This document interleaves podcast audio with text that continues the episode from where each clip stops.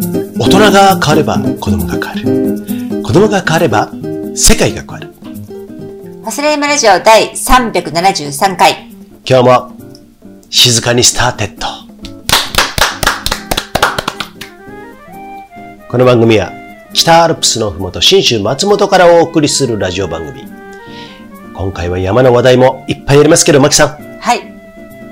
昨日ね、早速、つば九郎岳はい。行ってまいりました。やってきましたね。何回目ですか今年の北アルプス、そう。多分ね、4、5回目ぐらいじゃないですか。そうだね。うんうんうん。まあ去年は、うーん特に少なかったんですけれどもね。割と少なめ。うん。でも、挽回するように、冬を前に、今急いで行ってる感じ。ね、夏は全然登らなかったん ですけ不ど、思議だよね。秋入ってから毎週北アルプス行ってますね。そうですね今ね夏はさ、みんなこぞって、ぐわーってみんな行くんだけれどうも、ん。うんうんうん。まあそれはもちろんやりやすいじゃない行きやすいじゃない、うんあったかいしさ、うん汗冷えもあんまりない。うんうん。風が吹かない限りはね、うん気温下がらない限りはね。でも、この時期って結構ね、難しいよね。難しいんですよ。うん。だって冬山装備、僕らは冬山もやってますよ。あの、バックカントリースキー、BC ショートね、やってるんですけど、あそこまで着込めばもちろんいいんだけれども、うんそうでもないし、夏のあの短短あの、半袖短パンうん。うーんからウィンドブレーカー着るぐらいの感じでもないじゃんその折衷ですよね。そう、難しいと思うのが、うんえっ、と、駐車場、うん登山口うん。では、短パンとか、あの、薄着で行けて、うん。むしろ汗かいちゃうからそっちの方がいいじゃないですか。でも登っていく段階で、だんだんだんだん寒くなるから、装備を増やしていかなきゃいけないっていうことは、最初に、うんザックにそれ相応の装備をいっぱい積んでいかなきゃいけないってことなんだよね。そうなんですよね。そう。うん。で、やっぱり気温調節っていうのが、すごくシビアで、今。うん。うん。暑さと寒さのうん。最初からすごいさ、真冬で寒かったらさ、そんなこともないじゃん。そうですね。最初から装備できるけど、はい。最初軽くて、あと、うんすごく重装備しなきゃいけないっていう、今が一番難しいのかなと思う。そううね。んなんかさ、大は小を兼ねるって言ったら簡単かもしれないけど、うんそうすると今度はあの、このファストライトのさ、ファスライの、うん。うーん、一つのスタイルに、うん。ちょっとね、抵触してしまうこともありますんで。そう、私たちはあ定の食って絶対その、絶対というはか、いうん今私の家庭の事情で、あうの、めいちゃんの送りとお迎え があるから、娘ね。そう、うんあの、ワンデーじゃなきゃいけないんですよ。そうワンデーって言ってもそんなに長くことはいけないから、限られるんで、とにかく最短で早く登って帰ってくる。そうくだ駆け下って帰ってくるっていう感じだから、ね、そんなに装備持てないしね。そううね。ん、はい。えーそんな中からね、はい。昨日もつば九郎岳行ってきましたけども、つば九郎岳のね、話題はまた後に譲るとして、はい。今日も、おさらいマラジオ、どのぐらいになるかわかりませんけれども、行ってみよう30分だよ。行ってみようファスライ山ラジオ。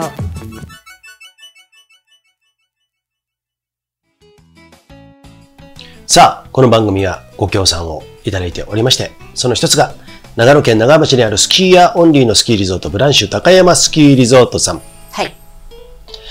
一回雪降ってまた溶けましたね。そう。ね。大体この時節ね、大体そうなんですよ。先週のって言えばいいのかな先週の日曜日今週の日曜日っていうの今週、えっ、と、一応今週で、えっ、と、今週だね。今週なのか、うん今週の日曜日、あの、私たちさ、東京に行くんで、そう朝早く出発したじゃないですか、松本。めちゃめちゃ寒くて、うん。え、なんだっけな、6度、5度そうだだね。ったのね、6時の時点、朝6時の時点で。その時にね、高速に向けて走ってる、うん。何、車、車、車内の窓からパッと見た時に、うん白かったんだよね、常年も、そう。つば九郎も、常年まで、あの、雪が来たかと。そう。ね。ポテンションまではちょっとし白かったんだよね、もともとね。そうですねそ。お天守はね、あの、2900何十メートルあるんで、常年山脈の中でも高いんで、うんなかなか溶けませんね。うんうん一回降るとね。うん。槍穂高はもちろん。うん。うん。で、北の方の自由ヶ岳以北は、うんもう白いままですよね。ちょっあ、とそね。う、そううね、んそうね。白馬は今、言わずもがな。そうん。う。で、ジュージーさんは、だいたいこの時期降っても一回溶けるんだよってそ言ってたら、本当に溶けてね、う。うん。つば九郎、あのー、上の方、あれなん、どれくらいだろう、つば九郎山層がある、円山層。円山層がある、うんちょっと下うん はもうさ、雪がさ、あのー、少し残ってるけど、溶けてべちゃべちゃになってるさ、そう。ところがあったじゃない、そうだねあれさ、日陰でさ、凍ったら怖いねって言って、一応うん、敬愛図を持ってったんだよね。そう。そう。なんかそ、そ、そういう難しいところあるよね。上に行くと。あるねうん。まあそういう日陰とかね、うん。北斜面とかね。この時期そこら辺がちょっと難しいところだよね。うん。やっぱりね、うんあの春先と同じですよ。うん。春先もさ、やっぱりさ、日中ものすごい温度上がって溶けるんだけど、うんあの、日、あの、日、ん夜中と朝、あうんうん昼夜昼夜の温度差がすごいから、あそうだね夜にみんな固まるんだよね。うん。うん。そこがね、このうん北アルプスとか、うん山と。か標高の高いところの特徴、うん。うん。うん、なんだけどね。うん。うん。はい、そういう面で、なかなか一筋には、にゃわにはいかないね。何そこで猫発揮してる のにゃわにわ。 ね。にゃっつっちゃったけど。もう、ね。そのぐらいの。はいはいでも、北アルプスは面白いね。僕ら今、鋭意企画してるのが、倍常年。そかける常年だから、うんうん常年山脈でいろんな登山しようぜって言ってるんだけども、うんうんうんうん今のところね、あのトレイルランシューズう。で、はい。パッパッと行って帰ってくる。そう。パパッパとは言わ行かないけど、ッとはいかないけど、ねでもまあまあまあ、でもさ、まああの、え日帰りですかってびっくりされるぐらいだから、まあ、一般のハイカーさんにしたらそうだね。早いんだよね。うん。抜かれる人はまあ平日だからあんまりいないよね。うん。あの週末とかになると、このペースになってくると、うんファストライトの方たちはどんどん抜いていくんだけどねそ。うそうそうそう。でも、平日はまあそういう人たちはあんま来ないんですよ。うん。ね。来ない。けどうん来ない。来ないんだよ。だから、やっぱりね、抜かれることってあんまないんだよ。そうだね。うんうんあとはメジャーどころ行かない限りはね、うんうんうんやりほとかさ、うん、だからそこがまた常年山脈の面白いところなんだけども、うん常年山脈ね、もっと脚光浴びていいと思ってる俺。常年じゃないよ、もえ、か、え、う。脚光。脚光浴びてるんじゃないのいやー、見てないよ。やっぱ白馬とかさ、やりほとか上高地とか、あっちの方が、やっぱみんな来るよね。そうなんだ。私さ、うんごめんなさいね。うん。やりほって言うけど、ごめんなさい。えっと、やりがたけしかい、やりがたけやうり、やりやり方系。しか行ったことないのうん。あっちの方あね。の、上高地も白馬も行ったことないんですよ。そうなんだね。そ行ったらわかるよ。あの、人数が多い。まず。う。あ、そうなんだ。そう。えっ、とね。で、ロープウェイで白馬なんかさもさ、あの、唐松岳の、あ八方、八方ね、うんのあたりは、白馬山荘までかな、あの、ゴンドラとかさ、リフトとか動いてるんですよ、今でも。あ、だからか。それは人気だね。うん。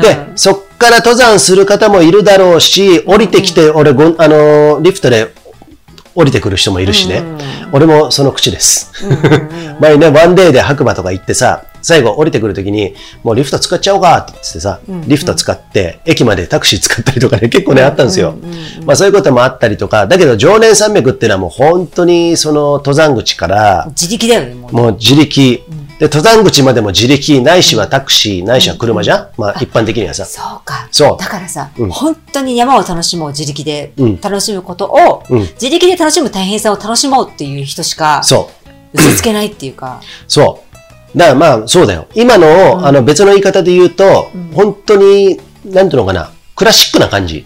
だ登から山口があって、うん。だから、わかるでしょタクシーとか、バスがちょっと出てるぐらいじゃない。うん。それを逃して、バス、シャトルバス、昨日の中房温泉の、うんあの、定期的に動いてんじゃない、うんうんうんあれを逃すと歩いてる人いたでしょもう歩き考えられない。片道12キロですよ。 ?12 キロもっとあんねん、尺投げ温泉まで行くともうちょっとあるんで。あそうだねだからやっぱりね、難しいんだよ。あの、常年山脈大重曹っつって俺よくやったのね。中房温泉から長ヶ岳までとか。やっぱりね、誰かに送ってもらったりとか、自分の車で行って、前日に自分の自転車を三つ股登山口に置いといて、とかね。で、自転車で帰ってきて電車で移動して、そこから相乗りタクシーで登山口まで行くとかね。で、車回収するとか。なるほど。そういうことをやるんだけど、だから原始的でしょそういう意味じゃ。うんうん。か、自分の足で行く。うんうんなるほ僕どね僕がやってた、あの、家常年っていうのもまさにそうですよ。家の玄関開けたらそこが登山口。うん。で、登山口は、あの、帰ってきた登山口は自分の玄関みたいなね。うんうんうんそういうことをね、あのーお尻に爆弾を抱えながらやってたわけなんですけども。お尻事情を抱えそながらでう。すね。ちょうどね、獅子座流星群の見える頃ですね懐か。しい。 2009年とか10年かな。へね。だから常年山脈っていうのは、マキさんね。ー私、だから好きなのかも。そうな の なんかさ、人がいっぱい入ってるところって、やっぱり山が嫌がってるから、うんなん かね、ちょっとね、違和感、違和感を感じちゃうわけ。ごめん、ごめんね、みたいな。人間ごめんね、みたいな感じ。そう わかる本当そう。そう、だからあんまり行きたくない。人、人ごめんが苦手っていうことは、えっ、と、東京では感じるけど、うんそんな混んでるっつっても高く、やっぱり山じゃん。うん。だから、そういう違和感はそんなにないんだけど、うん山が嫌がってる感じが、そうね。嫌がってるというか違和感を感じるのを感じるから、あんまり好んで行きたくないんだよね。なるほどね。そう。うん。だから常年山脈好きなのかなそうかもしれない。ね。あのだって、つば九郎さ、あれさ、12キロ行くじゃん。うん。あの、駐車場まで。そうね。宮代からね。片道ね。うん。あれ山麓線ね。どんどんどんどん谷あいをずーっとずーっとうねうねうねうねうねうね行く間さ、うんあの紅葉がすんごい綺麗でさ、そうだそれねで。さこれすれ違いバスとかどうすんだよぐらいさ狭いうん。ところでさ、うん。でも、うんその感じがね人を寄せ付けない感じ、そうね。うんうん寄せ付けないんだけど来るんじゃねえっていう感じでもないの。うんうん、なんかねそのツンデレ系かなうんそそそういうことじゃないの。違うのうん、そうじゃないの。だから、あの、人間がうん、自分たち側からいけないなって思えるとこなのね。あ、なるほど。じゃあ、あの人間、フィルターにかけられるっていうか、そう安易うんに散歩代わりにちょっと行かね、行ってみようかっていうには、ちょっとハードル高いな、みたいなうね。んうんうんううん。んうん。たださ、あの、なんだ円山荘が、あだから、えごめんなさい、えっと中房温泉口うん。っていうのは、その中でもメジャーどこじゃない。そうだね。うん。うん。だから、えっ、と、結構その、垢抜けてる感じなんだけど、超垢抜けてるね。垢抜けてる。ちょっと、うんあの、そうだね。あの、槍山荘グループ、槍ヶ岳の、槍ヶ岳山荘のグループなんですよ、あそこの円山荘の。あーだから歴史古いでしょうんうん大正とか明治ぐらいからあるから100年とかうん多分あると思うんですよ。だかうん。らその、その感じで今言ったんじゃないのあ、わかんない。うん。なんか、垢抜けてるでしょあなんか垢抜けてる感じじゃん。うんうん。うんうん、ね。そうそうそう。だけども、あの、嫌がってる感じもそんなにしない。うん。うん、違和感があるような感じ、山が。ね。そさあ。う。 何 何でね、常年山脈ってさ、そういうさ、ある種さうん、ある種武骨な、うん。うん人間の、あの、勝手ですよ。うん言ってんのはね。うんそういうとこなんで、なかなかさ、融通が効かないじゃん。さっき言ったように重装するには、自転車、あの、自転車とかバスとかさ、電車とか、そうタクシーとか、そうだね。あと自力っていうものを何度もいろんなパターンで俺やってきたんだけども、そこはね、もう16年前と何ら変わんないんですよ。そうだ何ら変わんないの。それは、えっ、と、商業、商、商、商業的に言うと、うんニーズがないから、そこまで力を入れないっていうところもあるのかっていうところも俺はあるような気がする。な。白馬みたいにさ、どんどんどんどん人が来るようなところだと、あ、ちょっとも、そうう。ね、うん裁かなきゃいけないけど、お金儲かるから、どんどんじゃんじゃん出そう、みたいな。うんうんこともあるのかもしれないけど、それをさ、うん逆になくてよかったのかもね。いやー、そういう意味で、あのー登山口行くじゃん中房温泉の中房道、中房線、昨日行ったね。うん。つば九郎行くのに。そして、えー、長ヶ岳、常年行くのに三俣線。うん。そして、常年岳の一ノ沢さん、一ノ沢は一ノ沢線かな、うんあとね、三里線っていうのもあるのね。大滝山に登る。うんうんうんえっ、と、来週行きましょう。うんうんよかったらね。はいマキさんのレース後にね。はい。えっ、と、それ全部ね、途中でね、Wild Wild Monkey そ Monkeys, れ私今言おうと思ってた。 a lot of monkeys, wild monkey, ちょっと顔、ね Zero 顔が、 they are- 顔が激しくてちょっと見見られないんだけ ど、あのすごいんですよ、あれサさル、さお猿さんってね、車から見てるから何とも思わないけどね、あ、どうしたみたいな感じでね、ん。うん。昨日足引きずってた、あの、ワイルドモンキーもいましたよ。うんでもね、俺家常年やってさ、家からさ、常年だけ向かったでしょうん。あの、十何年もやってたでしょうん。 3回ぐらい、2回か3回やったのね。ワイルドモンキー20匹ぐらいいるとやっぱ怖いよ。三つ股いっぱいいるよね。三つ股とか一ノ沢一のさん、足のさんもいっぱいいる、常。年行くときう。ん。あれは結構怖いよ。あのさ、うん逃げないでさ、うん。なんかこう囲まれた感じになると結構怖いよね。そうだうね。ん。で、歯でも剥き出してくる、来ようものならう、ん。 ねうん、こっちも歯をキーってやってですね、ユージンさんならできそうですけど威ね。嚇してね、背中を丸めてね。うん でもね、はい。なんか、本当に皆さんね、観光客の皆さんが、うんまあちょっと悪い例を出して悪いですけど、あの、日光のいろは坂じゃないけど、いろは坂だっけ、あ、そうそう栃木そうのそうそうそう。うんああやってさ、あの、餌をあげてしまう、うん安易に、うんそういう人がいないから人間に全然興味持ってこない。あ、そうだうんね。俺たちが何も、あの、有益なことを何もないっていう情報がもう彼らの中でもインプットされてるから、うんね、う、うんんそれは多分、もしかしたらさ、101匹の猿だっけなんか101匹ワンちゃんか、それちょっとごめん。えー、知らない。なんかね、芋洗い、どっかの島で、猿が芋を洗ってたんだって。うん芋を洗って食べることを覚えたんだって。うん多分海水でね。うんうん。それを別の同時期に別のところの猿が同時に芋を洗いって海水でうん食べるっていう、一気に伝播したっていうかさ、うんそういうのがあったとしたら日光の猿が、今言った意味わかるでしょなんか繋がってんの。離れた場所で。ね分かってないうんえっとね、例えばさ、全然違う。じゃあ、あの、九州沖の島で猿が、うんね、あの、ある時、芋を海水で洗ってしょっぱくして食べるのことを覚えたと。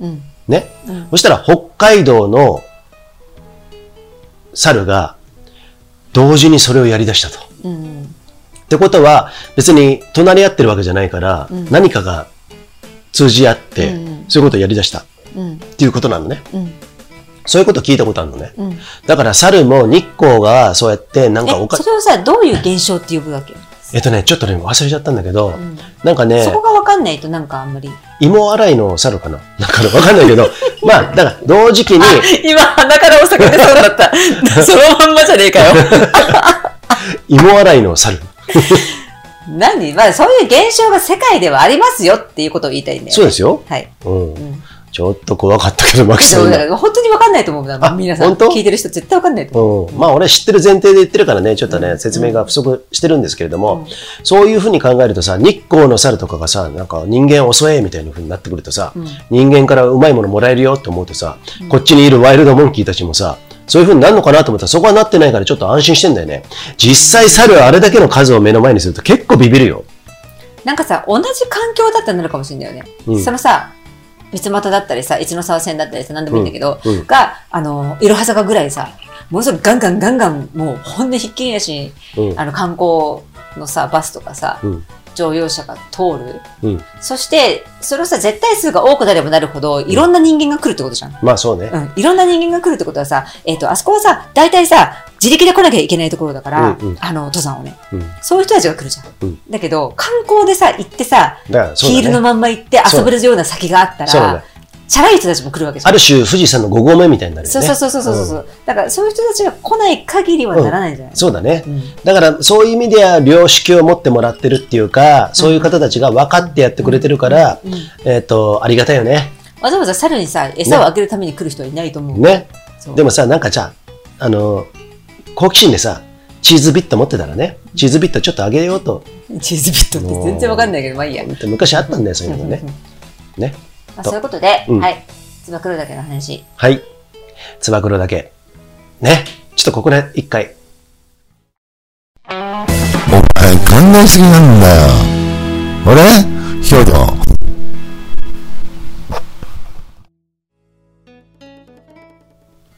さあ、マキさん。はい。ホセライマラジオ373回。ここでご協賛。ナマステヒマラヤコーヒー。ネパールのヒマラヤ山脈で育ったオーガニックでピュアトレードなアウトドアで楽しむコーヒー。ナマステヒマラヤコーヒーです。はいさあ、つば九郎うん、両線。3回目ですかマキさん。私は3回目ですね。はい。はいどどうでした3回目というか、そうですね、3回目なんですけど。昨日は登っていくたびにですね、どんどん標高、あの、北アルプス三大急登の一つと言われてるんですよ。あの中房の。 3大っていうことは、うん。あと2つは二つはね、えっ、とね、笠ヶ岳にある、なんとか、おね、あの、もう忘れた。うんうん。本当に忘れたね。あとね、あれですよ。船久保じゃねえや。えっ、とね、エボシ、それこそエボシ、えーに登る、エボシっていっぱいあるよね。エボシね、北アルプスにもエボシってあるんですよ。名前。えーとね、烏帽子小屋っていうのがあるんですけども、あのー、うんと、七倉からトンネルくぐって行くとこなんですけども、見事に忘れてますね。全部忘れたね。あ、つば九郎って、何の登り、三三大九三頭なんだ大急登なんですよ。。うんへーだから急でしょその割に子供が来るよね。うん。えだけど距離が短いからさ、割とさ、短いのかあー短い、うーんと、標高差がそこまでないじゃん。他の北アルプスと比べ6るキと。ロあるよ。ろっうん片道6キロ。うん。うん。他の北アルプスと比べると標高差がそこまでないじゃん。でもさ千、千三百。ね。うん。うん。だからそういうところもあるんじゃないの。あと山小屋が充実してる。あ、まあ確かにそれは大事だと思う。でう、ん稜線に出たら、やっぱりあのね、砂浜みたいな白い砂。。うんうん。砂礫の。うん。うんあ、と、き奇岩とかさ、うんうんあのー言われてるイルカ岩とかさ、そうあるさ、そうそうそうあのーすんごい綺麗な稜線。。うんうんあれはだって、なかなかないよ、あれは。ないね、うんなんか新鮮でしたよ私初めて行った時、びっくりした、うん白い砂浜みたいだなと思ってうん。うんまあねそうえ標高が26ごめんなさい2775そじゃあいやう。ぐらいなのかな。とかかな、まうあんそのぐらいだったと思いますごめんなさい、そうでね、まあ、可愛いイライチョウのねオスとメスにもあってうん。メスを会う頃には龍神さんがシーってされ てあの俺他メのス他の登山者さんにシーってされたんだっていや別に騒いでるわけじゃないんだよね 俺全然普通に歩いてただけなんですよ。 そう別に何も、うん龍神さん何も喋ってないんですよ、うんただ歩いてその隣を通り過ぎようとしただけなのに、んシーってされたんだよね まあでも、あの、優しい詩でしたけどね。詩多分、あの、ライチョウが多分、あの、見るのが、あの、衣替えしてね、雪、あの、冬になるから白く羽をさ、そう変えたわけじゃないですか冬毛冬毛になってねね、うんの白いライチョウがいるのを見て、多分、とても珍しかったんじゃないですなんかか。興奮してる大人が何人うかいん、て、うん、そうそう。でも、あの、七八人いたじゃんそう帰りもさ。そうそうそうそうなんだけど、それはそれでいいよね。うん。だけど、死はないだろうと思って さ。まあ、ちょっと面白い。 あの友人さんがされてるのがちょっと面白かったの。 だってこの人さ、うんその騒ぐとかさ、ミーハーに何とかするっていう人の真逆のところにいるじゃん。どっちかっていうとそれ避けて通る人だから。うん。おや、ね猫足ついてるしね。あの、肉球。そうそうそう。うん。で、まあ、俺たちもライチョウってさ、やっぱり大体上に上がればさ、えっ、とね、大体6、六7割の確率で見るじゃん。大体見る大体見る見るじゃん。うんうんうん。で、子連れとかさ。そうそうそう結構見るから珍しくはないんだけども、やっぱりね、たまに来た方はやっぱ珍しいっすよ。そ,、の気持ちはね。なんかわかるよね。うわ、んうんかる。わかるけど、うんわ、かるけど、帰りの時にうん登山道を塞いで写真の夢中になってるそうそうじじばばはちょっうんとイラッとして、うんそういう意味じゃ、別の意味で、シュッってやろうかと思ったけどお前ね。ら時計とか思ったけ ど。本当にさ、パシャってやるんだけど、俺たち通ってんのにさ、全然あの写真ね、まあね、気持ちはわからないでもないけれどね。うんまなあんででもそ、ういうね、なんかさ平行感覚っていうかさ、自分のことを客観的に俯瞰して見れない大人って、私ね、どんなシチュエーションだったとしてもだよ。山の上だろうが、深海だろうが、どんなシチュエーションでもそれができない人っていうのは、うん私はね、ちょっとね、どうかなと思うの。あ、マキさん、ちょっとじゃあイラッとしたんだね、逆。そうだよんあの、そうなんどだ。けよと思ってた。あ、そうなんだそう。なんかね、みんなでワイワイやってさ、別にライチョウさ、あの、めでてる、あの、写真でね、あの、決して触っちゃいけませんよ、あれね。触ったら炎上した人いましたからね、前前ね本。当にそうそうそう。いや、それはね、それはもう死んでもらいましょう。ね。うん。だからそのぐらいの感じになったんですけども、その炎上した人はね。だでも、可愛いのはわかるんだけど、やっぱりその時にあの熱に浮かされてね、 登山道塞ぐとかさ、あのさあれはちょっとね、やっぱ譲って私がね、うん。来鳥に浮か、熱に浮かされてたとするよ。うんうんでも、撮影する場所をまず選ぶ。うん人の邪魔にならないところで陣取っそうだて、ねで、そこがさ、よく映んないかもしれないじゃんその場所が、うんうんライチョウが。うんでも、うんその場かで最善を尽くすって取るよね。うん。決して人の邪魔にはならないようにする。あそうだうねん。。それができない人はもう本当に頭おかしいんじゃないかなと思う。あれがね、可愛いお姉ちゃんだったら、多分いやねダメ、ちょっとごめんねって言ったら、あ、すいませんって多分言うんですよ、可愛いお姉ちゃんはね。でも、可愛いお姉ちゃんじゃなかったじゃないですか。だから、ケツをね、ちょっとあの、膝で思いっきりガーンってね、なんか腰が出るほど、やってやりたくなるような、えーそんなシチュエーションだったんですけれどもね。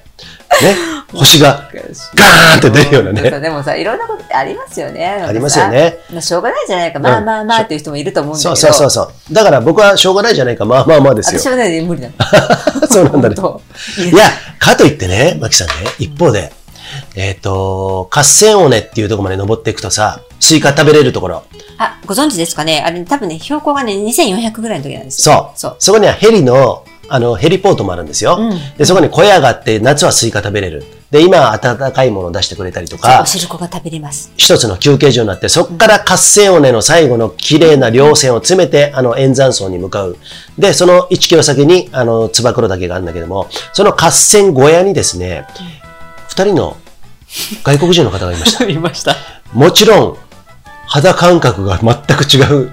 もうね、私は前回のつあの長ヶ岳の時のストーリー、あの、聞いてくださった方はご存知だと思うんですけど、もう途中で本当は降りなきゃいけない状況を、うんうんあの、ピーちゃんっていうね、私の昔の憑依体の女の子に助けられて、なんとか行けたっていうストーリーがあったんですあけど、のそ、れに反省して、ある意味ね、そこだけちょっと言わして、これも言えなかったんで、うんうん精神的ドーピングっつってですね。あ、そうそうそうそうそう。精神的ドーピンいや、グ本。当そう思う。うん本当ドーピングなんですよ。そでも、そうそうそう。で、その反省を生かして、今回つば九郎は、ものすごい重装備でう。そ持う。っていきました。ザックも、うんあのー、転泊するようなザックで私行って、それでダウンと、あのー、スキーするようなジャケットうん持って、で、オーバーパンツとかね、いろんな北海道とかもたくさん持って行って、結局それ全部フルで使いましたからね。そそう。よかったんですよ、持ってって。で、だから元気で全部登って普通に戻ってこれたんですけど、それで、あの、そのか合戦小屋に着いた時は、私はその、スキーの、そのジャケットも着た状態。で、到着したんですよ。で、じゃあこっからはダウン着るかな着ないかなぐらいの感じ。で、パッてそのテーブル見たら、 外国人の男性が、もう、半袖、薄い半袖一枚で、普通に座って喋ってて、もう、この違いって思ったよね。う。そのパートナーの女子はちゃんと来てましたね、女あ性はの、ね。でもね、薄いカットソー一枚だあっ、たよ。そうだね。そう。で、どっちかというと、何がですかみたいなユね。ージンさんよりも、ああそう薄着だったもん。。そうん。ユージンさんも、あの、寒いのにすごく強いんですけど、う。うん。それでも、あの、えっと、ウィンドブレーカ昨ー。日はね、ウィンドブレーカーと、とあのー、ちょっとあの、ミニジャ、あの、プチジャン、ダウンジャケットみたいなね。うん。あの、そうそうそうそうそう。腕はね、ダウンじゃないんだけど。あの、前のその、なんて いうの見頃のところだけ、ちそうょっと羽毛が入ってるようなやつそういうことを着てたんだよね。薄めのね。うんうんううんんうん来たんだけど、その人たちはとても、ね、いい感じで。そう。寒そうでもなく、ねそう全然普通にだ談笑してる感じだったうの、ん。で、私たちの方が先に、うん。あの、旅立って、旅立ってっていうか、あの、うー円山荘向か向かって登っていったわけですよ。うんそしたら、あの、間もなくね、うん彼らもこう、登ってきて、そううん結構いいペースでね。いいペースで来たから、そそうそうこで僕はちょっとペース、ちょっとギアチェンジしました。あ、そう なんだ。実はそうなの。実はそうなの。ゆうじさん、ちょっと早くなったなと思って。ああ、本当そうそうう。そう。まあまあまあ、そうそれで、ん。うん。結局はそれで、そ私たちそのまま、え、あのー、つば九郎の山頂まで、うん円山荘を経て、ちゃん山頂まで行って、山頂で Facebook のライブ配信やってライね。ブ配信やったり、写真撮ってなんだりして、うんそれでまた演算層まで戻って、もう一回、あの、YouTube 用のショート動画撮ったりとかやってて、うん。それで、あの、下っていったわけですよ、ざーっと。そしたら、途中のね、違う、その円山荘に戻る間にあったんだよ。あ、そうかそうそうそう。演算層に戻る間にあったのか。その時はね、多分ね、こっちももう、人、仕事を終えてうん帰っていく感じで、えっ、と、どっちかというと、まあ、言い方違うかもしれ知らないけど、消化試合みたいな感じでうんうんうん、下山してたじゃない、そしたら彼らはどんどんテンションが上がってる時に俺たち会ったんでね。そうもうさ、彼女の方なんかさ、うんストック使いながらさ、うんはぁはうぁんはぁって顔真っ赤にしながら登ってきて、うんで、彼もね、うんその後ろから突きながら、もそううすっごい、でもまだ半袖だったけどね。そう、半袖で、俺とか、さっき、あのー合戦尾根で1時間前に会った時は、挨拶もそんなにしないし、アイコンタクトちょっとしてるぐらいなんだけど、そうそうそうあーうとか言ってさ、そうそうそうもう、もうテンションが。もう、で、俺が思わず言った言葉は山田、 You are tough! って言ったね。そう tough! タフだねっていう薄薄着でって言ったら、ま、マキさんがその後、俺聞き取れなかったんだけど、あの、ジャケット in my backpack みたいな。そうそうそうそう。大丈夫、大丈夫。上着は後ろに入ってるからって言って、そうそそうう。あの See ya! みたいなね。そうそうそうそうそうそう。ね、面白いよね。あの肌感覚今全く違う感じ。今今ちょっとあの、何ヒート、ヒートアップしてるかそうら、そううんうんいいいけど、みたいな感じで、イエーって感じで 言って、すっごいノリノリだと思ってた。からって、あの、騒がしい、いわゆる欧米の人の感じの軽い感じじゃないよね。うんうんちゃんと、ちゃんと落ち着いた感じのカップルで、年もいってて。そうだね。だけど、ちょっとこう、あの、うんあの心拍を上げながらガーって登ってきて、そうそうそうよし、あそこがもう頂上だと思って、うんうん少し興奮してる感じ。あそうだそうそうそうそううん。だって俺さ、前さ、にあ松本に住んでるケビンっていうね、アメリカ人がいるんですけあれのど顔もの、激しいやつでしそょ。う激しいやつ。あの、デフォルトの顔が激しいのね。で、ケビンと俺、美しい登ったり、つば九郎登ったりとかね、ちょっと当時付き合いがあって、その時にケビンと登った時に、つば九郎の稜線に出た瞬間に、ケビンとか言ってさ、あ You can see Mount Yari! ヒーとか言ってさ、で、 稜線に出た瞬間に、わーものすごい絶叫なんですよ。えケ怖い、ちょそっういそうと怖い。ケビンそういうの持ってんだみたいなね。 その後さ、3人でダッシュしてカメラ撮りながらやったりして、すごく楽しかったんだけども、ケビンずっとやっぱり、あのーすごく軽装でしたもんね。ああそうだやっぱなんか違うんだろうね。なんか、だだだほんと絶対的に違うの。そうそうそうそう DNA で。うんそう。なんかそれはね、すごいなと思うよね。うんうんで暑いの、逆にね、うんあの、私の経験でもちろんね、アイアンマンの暑い地区に行くと、うん彼すごい弱いの。あ、なるほどね。弱いの。なるほど。暑い環境だと、自分たちが弱いって分かってるから、気温が低いところでのアイアンマンレース選んで、スロあの、その出場権取りに行くっていう、やるんだよね。でなるほも、アジア人は暑さに弱い、強いのね。どあ、そうだだって日ね。本人も暑さに強いんですよ。あそだっかから暑いところのランカウイとかのレースで狙っていくと取れたりする。あ、そこら辺もなんかね、あの、アドバンテージっていうかね、うんうんあの、住んでるところのね、そうそうそうそう。そあるのあ土る地柄といいますかね、はいありますようんうねんうん。でもね、どこ、いずれにしろ、あの、ケビンはどこにいても、あの、激しい顔してると思いますよ。もう本当にね、うんあのさ、ほら、かぶり物あるじゃん。うん、うん。外国人あのの、さ。 GI 上的なね。そうそうそうそうう、んうんなんかパーティーグッズってあるじゃん。うんうんそうああいう顔するよね。マキさんも会いましたからね松本でねそう一回ねすっごい激しい顔するなと思って。 ね。うんまあね、そんなちょっと余談はともかくとして、はいはいとにかくつば九郎岳。えっとね、あそこね、年末年始やるんですよ、実は。あ、そ雪う。雪山の厳冬期の中。厳冬期の中ね、うん年末年始だけ予約が、ねもうどうがなんなんどうなんだろう、もう埋まっちゃってんのかな。よわかんない。それはちょっと俺も行ったことない、年末年始は。かった、すごく素晴らしいところなので、眺めもね。はい。はい。まあ、つば九郎っていうとね、もうメジャー、メジャー度合いで言うと結構高いんですけれども、あと観光地っていうね、感じで言ってる方もいますけど、実際登れば簡単には登らせてくれませんよはい。結構ね、やっぱ大変だし、人が多いからみんなね、山があるとかって言われた時代もあったじゃん。そうか。ちょっと懐かしいそうか死語になったけそうどかそうかう、んその時にね、もう本当に可愛い女の子が10人ぐらいで来たりしてたの、当時は。で、安曇野花火の時なんて上から花火見れたりとかうさんうんうん、すごくあって、だ上がとにかく稜線が綺麗じゃうんうんん砂浜みたいでうんうん。でも、やっぱり北アルプスの一座だなと。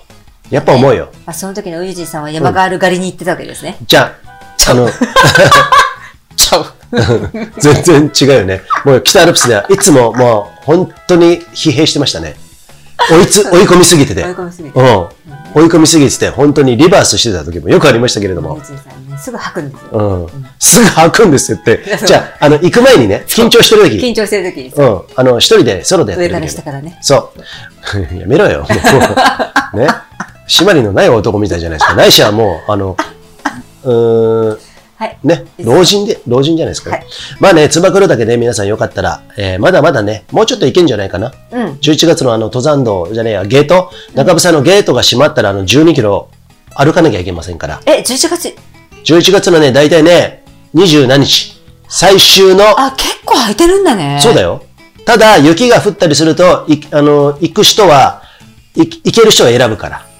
そうだよね。うん、アイゼンとかさ。あそこ、何中房線って、バス通ってくれてるの、バスは通ってない。だから車だよね。車だよねああ、その時までバスが通ってんのか知らない。そうだよね、うんうんそれはわかんないけどだ。からゲートが開いてれば車で行けんじゃんうん。そうそうそう。要は、まああれだね、自分の車でい行ける人はってことだよね。そうだね。うんうんうん、それか、e バイクかな。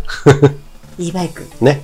はい。ちなみに、最後余談ですけれども、はい余談の余談ですけれども、私 BC ショートで、寒の戻りから2020年のうん4月、当時さんっていうね、私の山の兄貴と、二人で登って、私だけ BC ショートで、つば九郎岳の合戦をね、9割降りてきたことあります。そのぐらいね、BC ショートできるってことをちょっと言いたかったんですけどもね。あ、これはまたいつか、あそこスキーで登山道滑った人って僕は多分初めてだと思いますよ。うん。あそのぐらいできるっていうことでね。そういうことですね。さあ、マキさん、はい。倍常年ということで、常年山脈かける何々。いはい。ろいろね、これからまだまだありますけれども、はい冬に突入しますけれどもね、はいまあ、いろいろね、楽しみましょうか。ショート YouTube を撮りながら、はい。ルンリンです実は私もプリケツです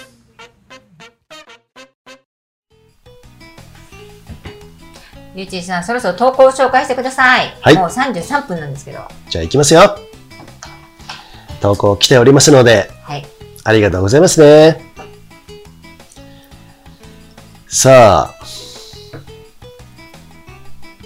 ちょっと待っててね。差出人、シンあしんちゃん、ありがタイトル。これって福岡だけとうおいきますよ。はい。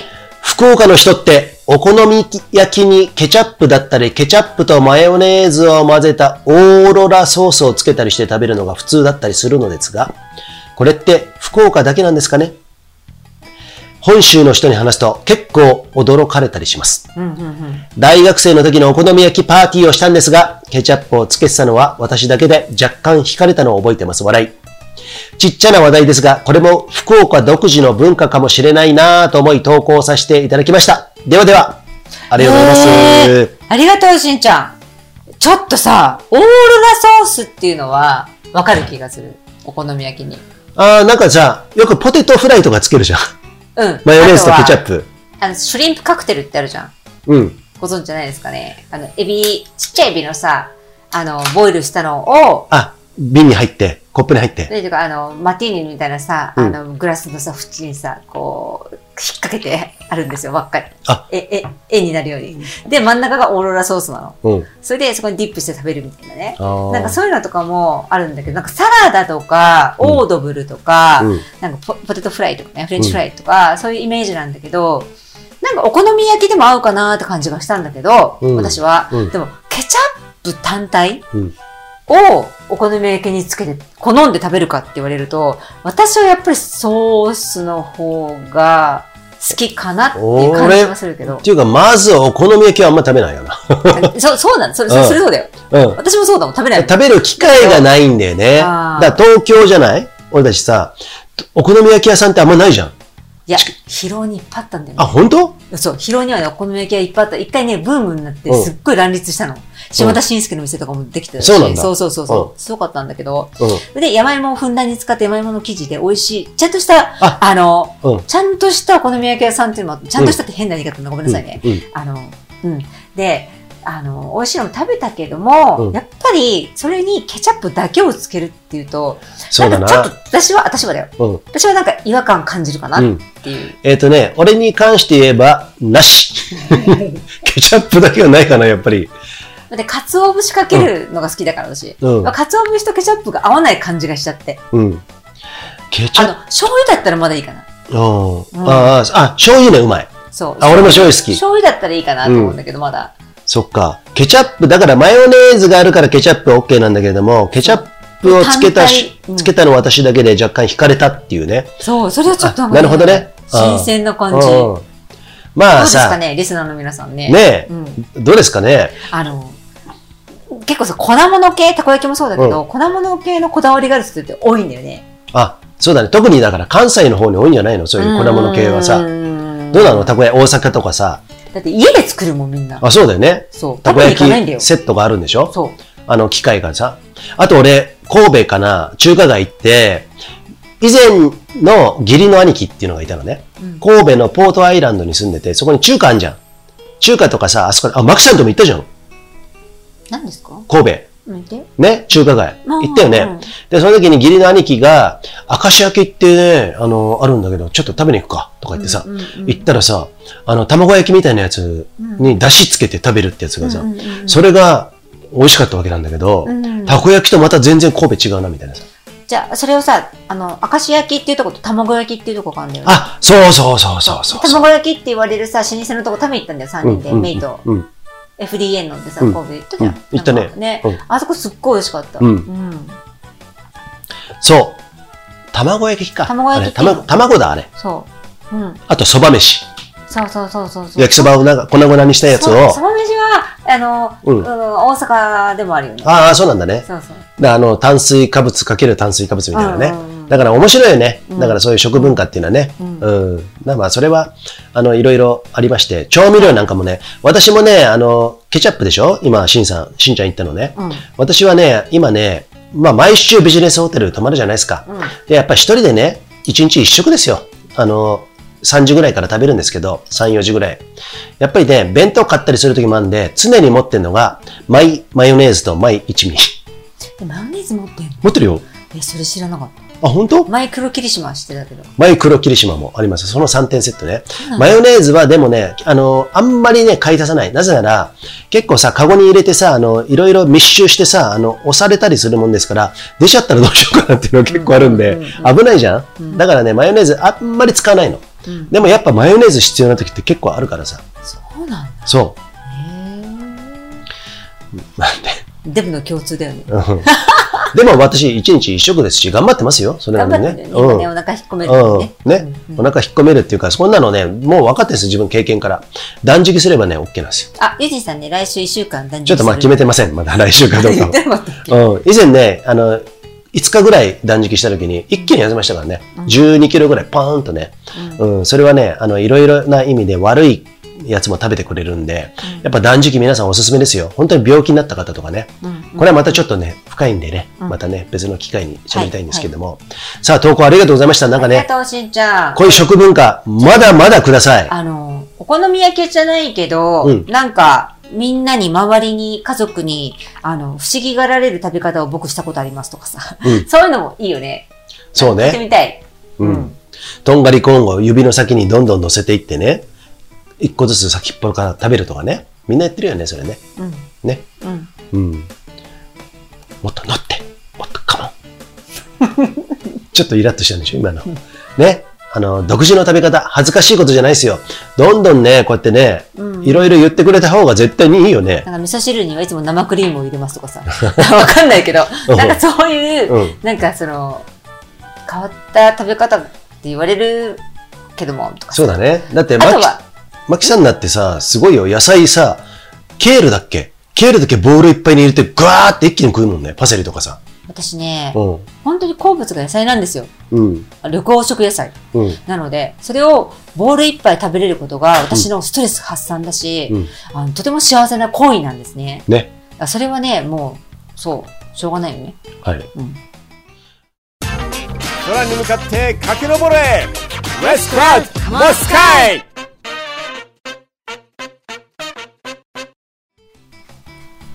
というわけでございまして、マキさん。373回、今日もお送りしておりますけれども、はい。さあ、最近さ、ファスライ山ラジオが始めたことって何かありますよね。え、何 ?YouTube、そショート、動画。う。うん。はい。さあ、その主役となってるのがマキさん。この私はね、もっぱら、あの、いつもの通り、あの、撮る側、そして編集する側になってるんですけども、編集っつってもさ、ショートだね、もう超楽。もうあの、スマホでパパンとできますから、インスタアップするようなもんですからね。でも久々に俺 YouTube さ、もう一回投稿し、僕ね、YouTube2011 年から結構やってて、パートナーシップとかね、いろいろやって、ガーって言ったんだけど、途中で冷めちゃってさ、あの、やってないんだけれども、今ね、パートナープログラム、シップ、プログラムね、切られちゃったんですよ。 あんまり投稿してないから。だから、もう一回一からやってるみたいな感じなんだけども、1分以内のショート YouTube ってあるじゃないですか、皆さん。パッと見れるやつね。あれに、マキさん、これから、品質しますんでね。そう。ね。 3つぐらい上がってますけどね、今のとこもろ。う3つ上がったけど、あの、取り、取りためてるのも含めたら、以前からね、1、2年、もう一気に結構いけますよ。 うんうん。そこで、あの、ちょっとね、スパイスの効いた辛口のコメントを、今回ね、1回目上げたのは、モテる男の条件とかみたいなね。そういうことやってますんで。で、2回目が、モテない男とは、とかね。モテるというか、素敵な男性の条件うんうん。と、そうだね、2回目は、あの、ちょっと嫌だなっていうかさ、うんうん。なんかあんまり良くない習慣だなっていう、じょね。そうそう。そうそうそういや、でもそれを一括して僕はモテる、モテないで書いてますからね。そうした方が、あの、あの、絶対にね、あの、皆さん注目してもらえるんで、そそうなんですこら辺はね、で、言ってることは優しいんですけれども、あのー、うーん結構ね、示唆に飛んだというか、ね、飛んでると言いますかね、自分たちで言うのはなんですけれども、はいなかなかね、これ面白いんじゃないのかなと思ってさますすがにね。さ、いつも言ってるようなことを、うんショートムービーにしてる感じ、そういうことですね。うん。ね、うん。大きな意味で重複表現、乱立、連発すると思いますけれどもね、こういうこともちょっと今やってますんで、えーよろしければね、そっち YouTube 見てくださいね。はい。はい。というわけでございまして、マキさはいん、もう疲労困憊のユージーさんなんで。疲労困憊じゃないですよ、別 に。クマがすごいね俺1時間以上喋れるよ、まだ。本当うん。あ、ここがなんかすごい。今日はさ、近くで最後さ、えっ、と、焼肉屋さんのランチやってるってことでさ、近くのうちのね、ねマッキーのお家のこの家の近くのねはいあるんですけうど、ん。何食べたんですかそう、焼肉屋さんだけど、あの、ランチでは、うん。あの、ラーメンと、うん。なんなんちゃらのセットもうんうん出してくれるんですよ。で、今日初めて行って、その、塩ラーメンと焼肉、ミニ焼肉丼のセットを食べてきました。ミニ焼肉丼美味しかったね。美味しかった。ただね、多分ハラミでしょ、あれ。ハラミじゃないうん。うんちょっとハラミっぽいや。ハつ。ラミじゃ、うんどうかな。うん。ハラミの筋の方かもしれないよね。そう。だから筋だから、うんとね、5センチぐらいの肉の長さがあるんだけれども、幅3センチぐらいで、あのね、一気に噛み切れないんだよね。 そう。だからね、あのお肉の質は、んランチのそうのんミニ丼だからの、あの、あのメインのね、うん。一品料理で焼肉丼だけっていうのもあるのよ。そうなんだそうすね。るとお肉の質がちょっと変わるのかもしれないけど。そうなのかな焼肉屋さんだからさ、いろんな部位使ってるじゃん。ああ、なるうほんだどか。らちょっとわからない。そっか。うんでもさ、ランチのミニ丼だったらさ、ちゃんと出した方が得なのにね。人気出るのにね。本当はね。うんでうんも。でもわかんないじゃん、うんそれはね。まあ、俺ね、俺はそんなに気にならないの。あの、あの、噛み切ろうとしてさ、何回か咀嚼すんじゃない、あ、切れないから丸飲みしちゃうじゃん、最後、ごくってさ。ね、そういう感じだったんだけど、でも味は美味しかったよ。そうだね。肉の質とかうんううんんううんん。味付けは良かった。すごい、あの、いわゆるさ、焼肉丼の質っぽあい、の、濃いね、濃いタレ甘のついた辛ね。い感じうのんではない。そうそう、上品な感じだし。ね。そう、あの、塩ラーメンうもん、すごく、あの、ラーメンっていうよりね、中華そばって感じだった。そうだね。ね。うんたあの、私の好きなタイプのそう感じも。うんね。あっさりした感じの、優しい感じのね。全然脂っこくない。ねそ。う女性店主がやってんのかななんかさ、女性スタッフ2人だったなんねか。さ、昔 NHK のうん。ドラマかなんか、ちょ見ないんですけど、すいませんね。あの似ててた。えっ、とね、女の子に似てた。あ、あの、井上真央じゃなくて。違う。おしん。おし古すぎるだろ違うよ、もう。古すぎるだろ。新しいの。うん。お日様。なんとか光る、光るじゃないな。あー、ごめん。えっ、とね、すごくちょ、とにかく可愛かった。うん。可愛かったね。うん。とにかく可愛かった。ここで働いてんのみたいなね。そうな。とにかく可愛かった。うんうん。ね。さあ、そんなランチを楽しんで、今日はね、えーもう夜飯、ほとんどいいかなみたいなね。もう眠りたい、このまま。というところで、はい。よろしいですかはい。この辺でね。よかったら、えー、スタンド FM でお聞きの方はね、マルチ配信してるんですけど、スタンド FM がメインでやってます。いいねボタン必ず押してくださいね。よろしくお願いします。はい。はいで、投稿についてはね、最後に語ってますんで、そちら、えー参考にですね、ぜひ、初めて聞いた方もね、投稿くださいね。はい。さあ、マキさん。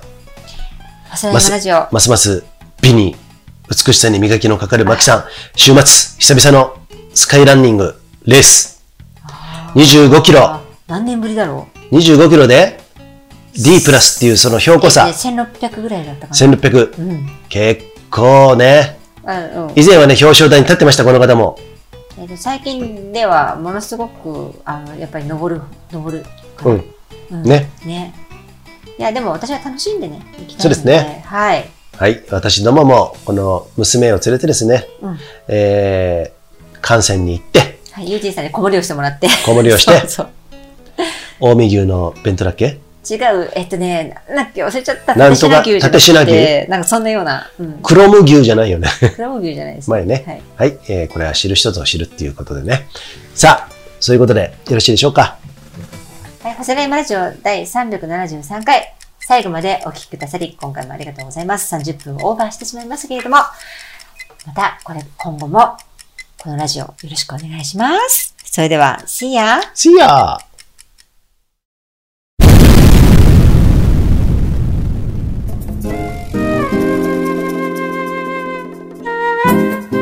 マツラヤマラジオいかがでしたでしょうかこの番組は投稿を募集しております。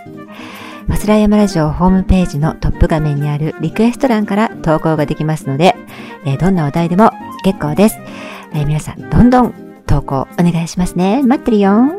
じゃ、See ya!